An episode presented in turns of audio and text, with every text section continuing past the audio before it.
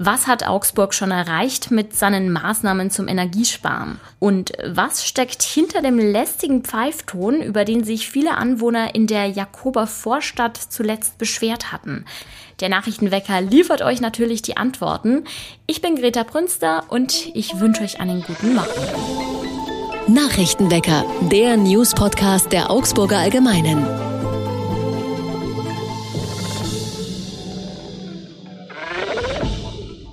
Wir starten rein mit dem Wichtigsten aus Augsburg. Anfang Juli hat die Stadt Ideen zum Energiesparen auf den Tisch gelegt. Die Beleuchtung an historischen Gebäuden, das Plätschern von Brunnen und das Beheizen von Freibädern standen da zum Beispiel auf dem Prüfstand. Jetzt haben wir Mitte August und die Redaktion der Augsburger Allgemeinen hat nachgefragt, was aus den Maßnahmen geworden ist. In der Innenstadt werden momentan die Fassaden von Rathaus, Perlachturm und allen öffentlichen städtischen Gebäuden nicht mehr angestrahlt. Wie viel Energie dadurch eingespart wird, kann das Baureferat aber nicht genau beziffern, da hierfür keine separaten Stromzählungen vorhanden sind. Der Stopp der Beheizung der Freibäder bringt aktuell noch keine Ersparnis, da es ja warm ist und die Bäder sowieso nicht geheizt werden müssen. Hier wird sich also erst langfristig zeigen, was das gebracht hat. Ja, und was ist mit den Brunnen? Beim Tormannbrunnen am Königsplatz und beim Reichenberger Brunnen in der Gögginger Straße wurden die Pumpen komplett außer Betrieb genommen. Bei den meisten anderen pumpbetriebenen Brunnen wurde die Betriebszeit beschränkt. Aus der Idee, die Ampeln nachts zum Teil auszuschalten, ist übrigens nur vereinzelt was geworden. Bei einigen Anlagen wurde der Betriebsstart nach hinten versetzt. Im Großen und Ganzen will die Stadt aber erstmal weiter prüfen, auf welche Ampeln man in der Nacht wirklich verzichten kann da die Sicherheit insbesondere von Fußgängern und Radfahrern damit zusammenhängt. Ein kontinuierlicher Pfeifton hatte die Bewohner in der Jakober Vorstadt halb in den Wahnsinn getrieben. Jetzt ist die Polizei dahinter gekommen, wo das Geräusch herkommt.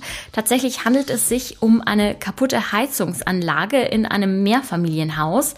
Immer wenn die Heizung in Betrieb war, gab es eben diesen Pfeifton, hieß es von der Polizei. Nun werde die Anlage überprüft und repariert.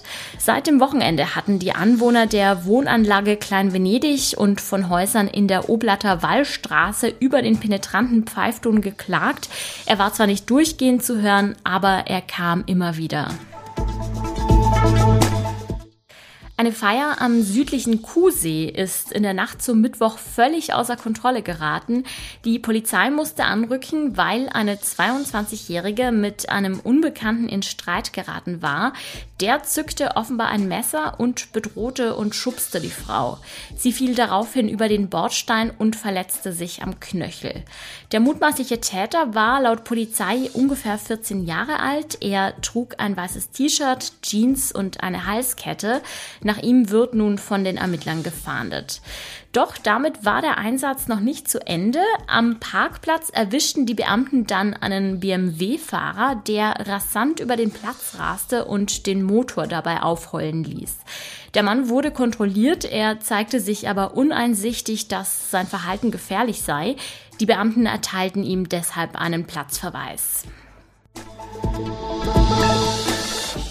An dieser Stelle werfen wir immer einen Blick aufs Wetter. Nach den warmen Tagen frischt es ein wenig ab. Die Höchsttemperaturen liegen bei 26 Grad und es ist leicht bewölkt. Die Tiefstwerte werden in der Nacht mit 17 Grad erreicht.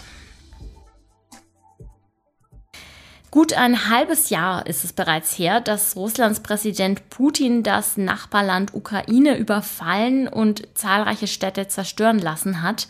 Viele Ukrainerinnen und Ukrainer sind geflüchtet und harren noch immer im Ausland aus, unter anderem bei uns in Deutschland.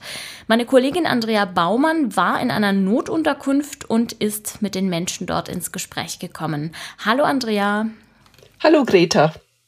Eigentlich ist die Notunterkunft, in der du warst, ja nur als Übergangslösung gedacht, aber einige Menschen sind jetzt schon eine ganze Weile dort, oder? Ja, das ist so. Am Anfang waren da auch gar nicht so viele Leute, da waren immer so 80, 90, aber Dann jetzt so die letzten Wochen, Monate hat sich's kontinuierlich gesteigert. Teilweise waren knapp 300 Leute dort untergebracht. Jetzt ist es aber immer konstant äh, so mit 200 Menschen belegt. Beschreib doch mal, wie es da aussieht. Also wie leben die Geflüchteten? Das Gebäude befindet sich auf dem Fujitsu-Areal, das ja jetzt viele Augsburgerinnen und Augsburger auch vom Impfzentrum kennen. Es ist sehr, sehr zweckmäßig, sind ja ehemalige Großraumbüros und kleinere Einheiten. Das Zentrum ist ein riesiger Schlafsaal mit, ja, ich glaube, über 200 Betten, wo sich die Menschen ähm, mit Decken und Kleidungsstücken eben diese Betten verhängen und so auf diese Art und Weise versuchen, sich ein bisschen äh, Privatatmosphäre noch zu schaffen, was natürlich auch kaum möglich ist. Es gibt Familien oder auch jetzt schwangere Frauen, die mal unter Umständen ein kleineres Zimmer bewohnen können, wo dann vielleicht nur zwei oder drei Stockbetten drinstehen. Aber wie gesagt, das Gros dieser Menschen lebt wirklich in diesem gigantisch riesigen Raum, äh, wo sich Stockbett an Stockbett reiht. Du hast mit den Ukrainerinnen und Ukrainern ja auch gesprochen. Wie ist es denn möglich, in einem Schlafsaal mit so vielen Menschen überhaupt ein Auge zuzubekommen? Es scheint irgendwie zu funktionieren, wahrscheinlich weil diese Menschen auch sehr diszipliniert sind. Das sind ja sehr viele Frauen, auch mit ihren Kindern. Zum Teil sind die Großmütter dabei, ähm, ja, die, die sich, sagen wir mal, recht äh, diszipliniert verhalten. Es ist ab 22 Uhr herrscht dort Nachtruhe. Das heißt, da werden die Lichter gelöscht. Ja, und ähm, die eine Dame, mit der ich direkt im Schlafsaal gesprochen habe, die hat gesagt, sie kann schlafen. Sie ist zufrieden und sie, sie kann schlafen. Aber sagen wir mal, ich kann mir schon vorstellen, dass es manchmal nicht ganz so einfach ist. Es ist eine Klimaanlage dort, also die Fenster sind nicht geöffnet. Ich war untertags drin, da waren auch nicht allzu viele Menschen dort. Da war es relativ kühl, angenehm.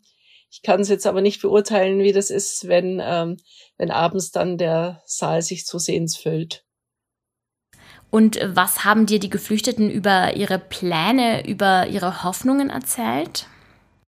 Also man stellt sehr klar fest, dass diese Menschen schon so hin und her gerissen sind. Wollen sie hier bleiben? Wollen sie schauen, dass sie sich hier eine Existenz aufbauen? Denn die meisten haben ja auch Familie, Ehepartner, Freunde, Familie eben zu Hause. Sind die Bindungen da? Gerade die älteren Menschen wollen auf jeden Fall wieder zurückkehren. Also das ist so ein Hin und Her, ein ähm, ja ein, ein Hin und Her gerissen sein zwischen Sicherheit. Ich meine, die Menschen halten ständig Kontakt auch ähm, nach zu Hause. Äh, und ähm, ja, es geht ja auch darum, äh, gibt es ihre Häuser noch, äh, wie sicher ist die Stadt oder der Ort, äh, äh, an dem sie leben. Also da spielen viele Faktoren eine Rolle, aber man merkt schon, ähm, viele würden schon sehr gerne wieder heimgehen und ähm, sie hatten das ja auch im Gegensatz zu anderen äh, Geflüchteten nicht auf dem Schirm, äh, ihre Heimat zu verlassen, sondern sie war, viele haben das ja wirklich dann Hals über Kopf gemacht, weil sie sich in Gefahr wähnten. Ja, also diese, diese Stimmungsschwankungen, die stellt man eigentlich ziemlich gut fest. Zahlreiche Ukrainerinnen und Ukrainer leben in Notunterkünften. Sie schlafen in großen Sälen mit zahlreichen anderen und hoffen irgendwann wieder zurück in die Heimat kehren zu können. Meine Kollegin Andrea Baumann war das. Herzlichen Dank, Andrea, für deinen Bericht. Vielen Dank. Und auch das ist heute noch wichtig. Rund zweieinhalb Jahre nach Einführung der Masernimpfpflicht hat das Bundesverfassungsgericht über die Klagen mehrerer Familien entschieden. Und der Beschluss, der wird heute veröffentlicht. Geklagt hatten vier Elternpaare, die in der Impfpflicht einen Eingriff in das Grundrecht auf körperliche Unversehrtheit sehen. Etwas Lustiges gibt es noch zum Schluss. Heute mal aus Dillingen an der Donau. Ja, so gut wie jeder dürfte das mulmige Gefühl kennen, wenn das eigene Auto plötzlich komische Geräusche macht.